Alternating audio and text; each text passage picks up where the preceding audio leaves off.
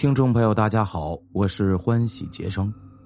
咱们上集说到啊，这王信香说呀，刺客与其取枪，倒不如取匕首，先解决了金耀祖，再刺严长官。但是这个人却取了金耀祖的枪，而且有足够的时间，也不动手行刺，因此啊，他断定这个家伙不是刺客。那王信香土匪出身，从军后啊。是摸哨行家，进阎锡山卫队后，又奉命行刺过几个阎锡山的一己对头，所以啊，很懂刺客心理。说的严振清频频点头。那接下来事情将怎么发展呢？请您继续收听《飞贼大闹五台山》第二集。严振清跟阎锡山后，曾经当过一阵的军法官。多少懂一点啊，侦查案子的常识，在排除窃枪者是刺客的可能性后，他也分析了另一种可能。但是从金耀祖腰间把枪取走的人，肯定是有某种意图的：一是他要直接发挥那支手枪的作用；二是利用窃枪这一事实来达到某种目的。二者必居其一啊，这一点暂时放一放。先考虑什么样的角色才能进入严长官的卧房。昨天晚上，为保护严长官的安全，严家大屋里里外外投入了包括卫队、保镖、长工等在内的警卫力量，一共有六十来人。光严长官所居住的院落就带有三十二名的卫士，在这样严密的警戒措施下，外人。包括严家大屋的所有人根本无法进入严长官的卧室，能进入的只有连你王卫士长在内的三十二名卫士。把这一点和我刚才暂时放一放的那点联系起来分析，就可以得出应当排除直接发挥那支手枪的作用的可能性，因为卫队卫士每人都有手枪，这样还剩下一种意图。盗枪者企图利用窃枪这一事实来达到某种目的，他想达到的目的不外是让金耀祖失窃手枪后受到严长官的严厉责罚，所以窃枪者显然是和金耀祖有仇隙的卫士。王信香认为啊，严副官说的不无道理，于是两人开始排查与金耀祖结过怨的卫士。金耀祖是阎锡山卫队中数一数二的神枪手，双枪射击百发百中。他曾经两次救过阎锡山的性命，所以常常居功自傲，目中无人。除了卫士长王信香，谁也不买账。开口老子，闭口娘卖皮，又嗜酒，偏偏啊量不大，一喝便醉，一醉就耍酒疯。当然了，免不了得罪人。营房里经常被他弄得鸡飞狗跳的，如此作为，金耀祖的冤家对头自不在少数。粗粗一排查呀，这次来的三十人，去除王信香和金耀祖本人，其中啊，竟有二十六个与金耀祖吵骂斗殴过。严振清叹了口气呀：“哎，算了吧，注定要大动干戈了，干脆来个全体搜查吧。”王信香说呀。也好，严振清便让王信香集合卫队，他则去第五进院落，把住在那里的机要秘书、报务员、驿电员叫来，连同王信香和他本人共五人，对卫士居住的屋子进行搜查。搜查结果未发现失窃的手枪。严振清、王信香不死心呢，商量了一阵。又下令全体卫士两人一组，分头在第三进院落里各个旮旯角落寻找一遍，还是没有收获。王信香大惑不解呀，这事儿奇怪呀，这支手枪哪里去了呀？机要秘书说呀，金耀祖神经正常不正常？会不会他自己把枪给扔了？王信香没好气的嘀咕道：“神经不正常还能当严长官的卫士？”我是说，他会不会梦游啊？糊里糊涂自己把枪给扔了。严振清一听，略一沉思道：“这当只好死马当活马医了。有一种可能，就算一种可能。如果刘秘书说的这种可能存在，那金耀祖会把手枪扔哪里去呢？”王信香苦笑道：“ 这进院落里啊，只有几个地方没有找过：鱼缸、池塘、茅房、树木，还有房顶上。房顶上不可能有，这么重一个铁家伙扔上去，夜深人静还不惊动全院呢。”严振清说：“就在前面四处找一找。”但是掏鱼缸、摸池塘、绞茅房、上树木，搜查下来，还是没有找到那支手枪。阎锡山闻报，脸色顿时阴沉下来。虽然没说一句啊责怪的话语，但看得出他对副官卫士长很不满意。他坐在那里，默默沉思了好一会儿，自言自语的说：“会不会是刺客到了手枪想行刺时？”勾到了一枚瞎火，或者正巧撞针断了，行刺不成，携枪仓皇逃遁呢？阎锡山在这个问题上的智力显然不如他的卫士长，但无论是王信香、严振清，谁也不敢啊搭这个茬儿。阎锡山心里防着刺客，下午离开燕家大屋去祠堂祭祖时，自然不敢大意，命令卫队全体出动。贴身护卫，从祠堂回来已是三点多钟了。阎锡山没回第三进院落，去父亲那里密谈了一阵，把严振清、王信香唤进去，说他已经决定今晚开始宿在第四进院落，让把行李、卧具等啊搬往该院的望月楼去。严振清、王信香奉命后，一个叫几个卫士打点行李，一个领几个卫士。去望月楼做安全检查，严振清叫上卫士一族族长耿虎等几个卫士，去第三进院落阎锡山卧房左厢房搬行李。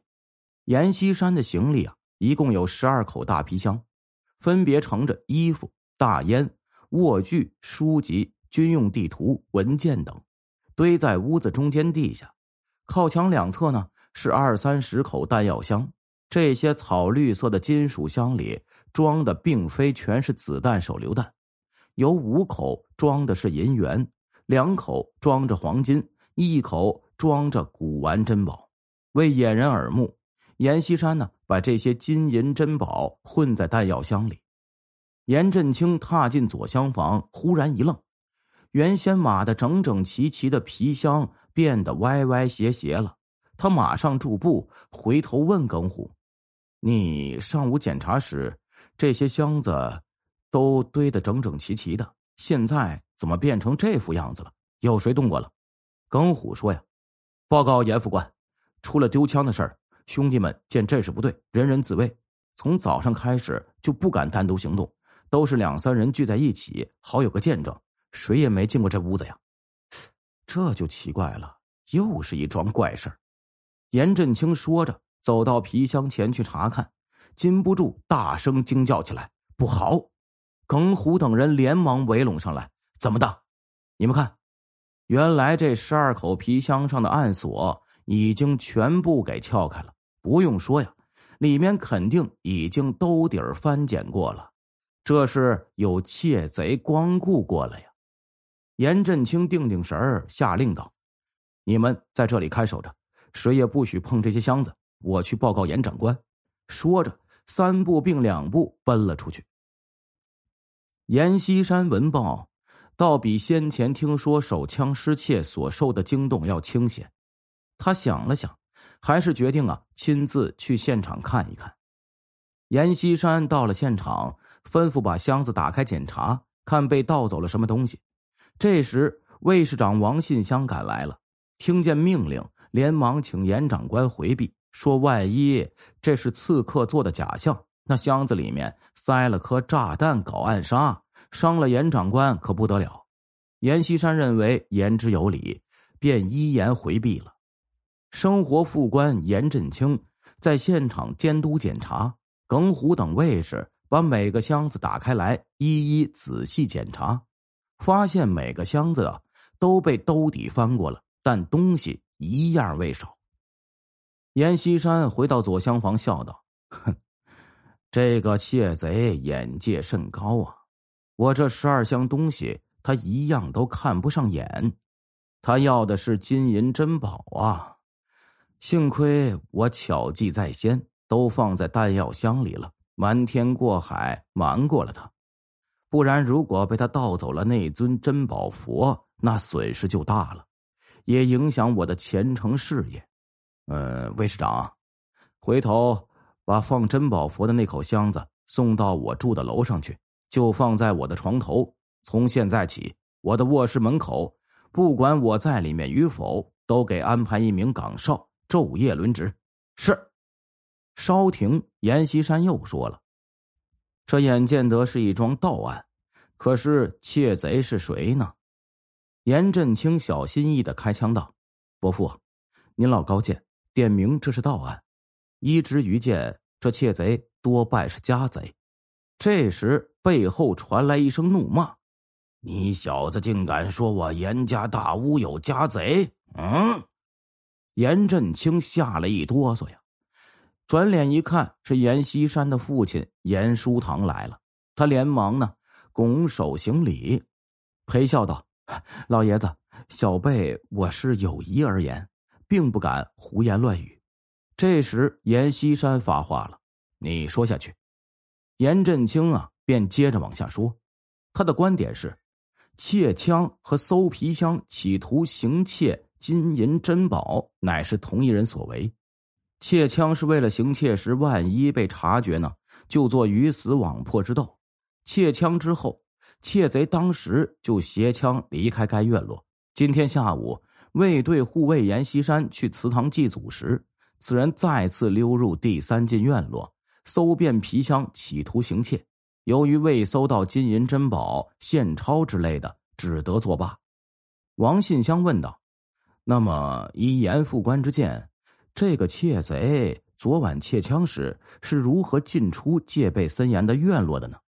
严振清不慌不忙的回答道：“这院落西北角假山后面，院墙上有一道小门，窃贼就是开启小门上的锁后进来的。我已经观察过了，那里是个死角，不到近前根本看不清什么。”阎锡山听了连连点头，言之有理啊。他还要说下去。机要秘书匆匆赶来，奉上了一份电报。阎锡山看过后，马上往外走，急着发回电，甩下一句说：“呀，副官照这个思路查下去，一定要查个水落石出。”严振清得了令箭，便开始调查了。他向严书堂问明那扇小门的钥匙由严家大屋的管家严书明掌管，便去调查。这严书明乃严书堂的族弟。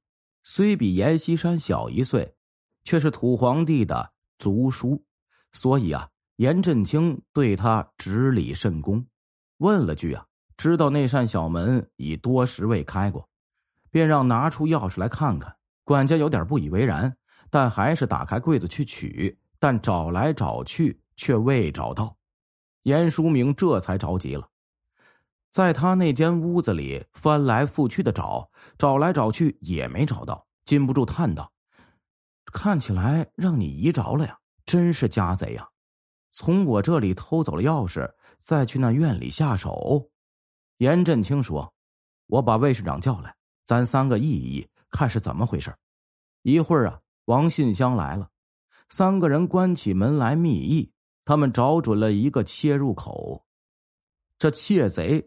是能在严家大屋自由行动的下人。今天下午和昨天下半夜，他都在府内。另外，此人还具备以下特点：会使用手枪，有亡命之徒的横劲儿，贪财，不抽大烟，因为他没动烟土。根据上述情况排摸下来，严书明提出了一个嫌疑人——护院保镖施宗彪。施宗彪二十多岁，当地人。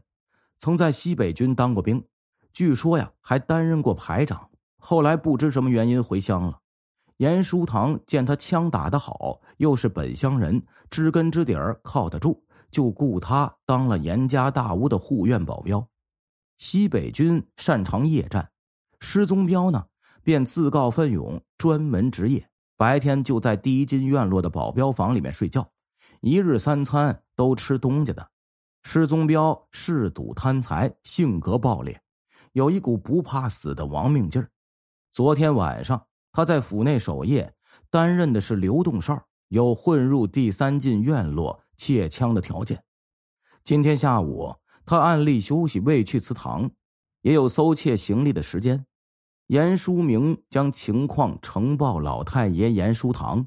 严书堂说：“呀，既然怀疑，找来勘问，不怕他抵赖。”失踪彪被找来了，严书明不问其他，先问他下午在干什么，有何人可以作证。失踪彪啊，答称下午在睡觉，无人作证，因为其他保镖都去祠堂护驾去了。严书明便拍案大喝。严宗彪，你做的好事快从实招来！严宗彪一惊，连问何事啊？严书明便把两个案子略略点了点。施宗彪大呼冤枉，连问几遍，皆是如此。严书明便唤来几个长工，把施宗彪啊给绑扎起来，吊在树上，用扁担抽打。施宗彪的横劲儿上来了。咬紧牙关挨打，只是不开口。接连打断了两条扁担，施宗彪浑身血水，晕厥了过去。严书明呢，还要用刑，被严振清、王信香劝住了，说天色已暗，时间不早了，人也打的差不多了，还是到明天啊再讯问吧。严书明这才罢休，下令把施宗彪啊关在一间空房子里，等明日再审。这天晚上，阎锡山啊宿在了第四进院落里的望月楼。望月楼是严家大屋最高的一栋独立建筑。当初严家祖上造严家大屋时，五进院落皆是平房。直到阎锡山的父亲阎书堂一九一二年被阎锡山为消除袁世凯对他的怀疑而送往北京做人质返回后。在北京开了眼界，才在第四进院落中造了这幢三层的望月楼。这楼为八角宝塔形，中间是房间，四周啊皆是围廊，凭栏眺望，目览全村。阎锡山住在三楼，门口设了一名昼夜不离的岗哨，另有一名流动哨，在严宿眠时绕围廊巡逻。二楼放着阎锡山的行李。未设岗哨，底楼住王信香和严振清，门口放双岗。另外，在望月楼周围设了八名岗哨。晚上十时许，阎锡山在向父亲请安后，回到望月楼，进了三楼卧室。卫士见室内只点了一盏马灯，生怕光线不足，便又点了一盏，挂在床前。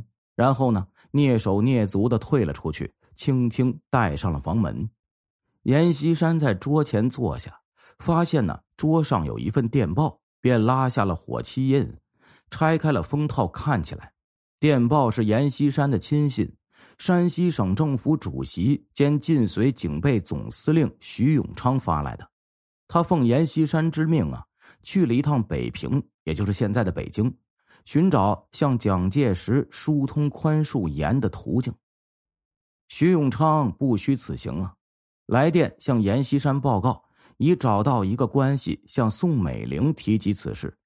宋美龄答应向蒋介石进言，但他暗示要阎锡山送上那尊名气很响的珍宝佛。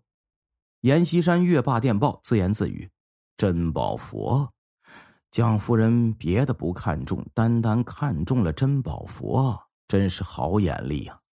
稍停。阎锡山从床底下拎出那口沉甸甸的弹药箱，放在桌上，打开盖子，箱内啊放着十来个大大小小的锦匣，匣内都盛着古玩珍宝，其中那个大红的里面呢就放着那个珍宝佛。阎锡山取出珍宝佛，双手捧着，凑到灯下仔细观察，嘴里啧啧有声。